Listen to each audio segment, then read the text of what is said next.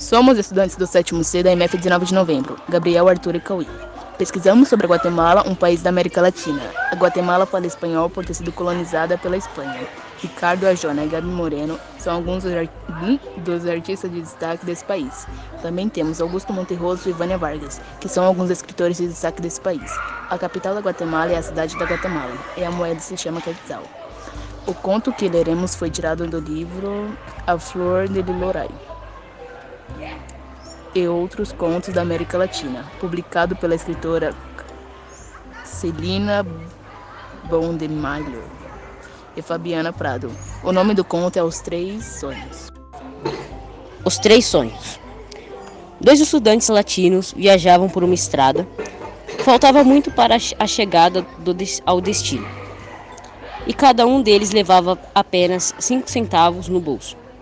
Por sorte, avistaram outro viajante um rapaz indígena de origem maia, que também tinha cinco centavos consigo.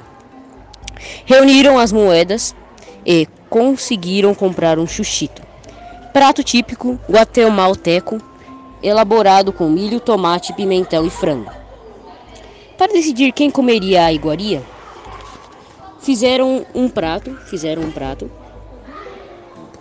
dormiram e ao despertar aquele que tivesse o sonho mais fabuloso ganharia o chuchito.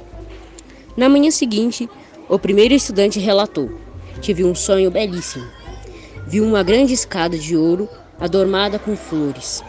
Subi os degraus e cheguei a uma linda igreja, repleta de imagens. Quando entrei na igreja, me tornei uma imagem.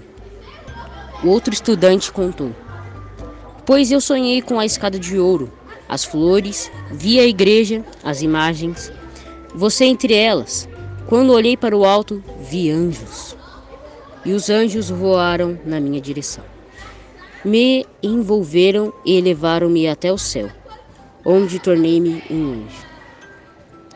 Suspirando com o esplendor do que compartilharam, os estudantes perguntaram ao indígena: E você, companheiro, o que sonhou? Sonhei com uma escada de ouro coberta de flores, no alto uma igreja com belas imagens. E entre elas estava você. Disse olhando para o primeiro estudante. Olhei para o alto e vi anjos no céu, e você era um deles também. Sorriu para o outro rapaz. Me senti tão sozinho. Cobriu o rosto com as mãos e deixou a emoção esbargar sua voz.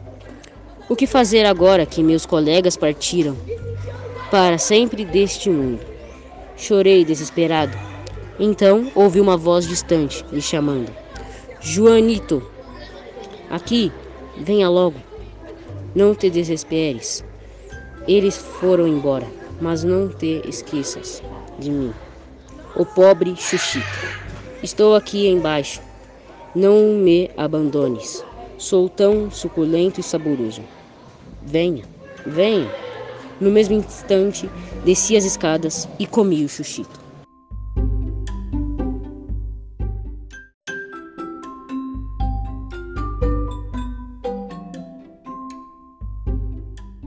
Os três sonhos. Dois estudantes latinos viajavam por uma estrada. Faltava muito para a chegada ao destino, e cada um deles levava apenas cinco centavos no bolso. Por sorte, avistaram outro viajante, um rapaz indígena de origem maia, que também tinha cinco centavos consigo. Reuniram as moedas e conseguiram comprar um chuchito, prato típico guatemalteco elaborado com milho, tomate, pimentão e frango. Para decidir quem comeria a iguaria, fizeram um prato, dormiriam ao, e ao despertar, aquele que tivesse o sonho mais fabuloso ganharia o chuchito. Na manhã seguinte, o primeiro estudante relatou: Tive um sonho belíssimo.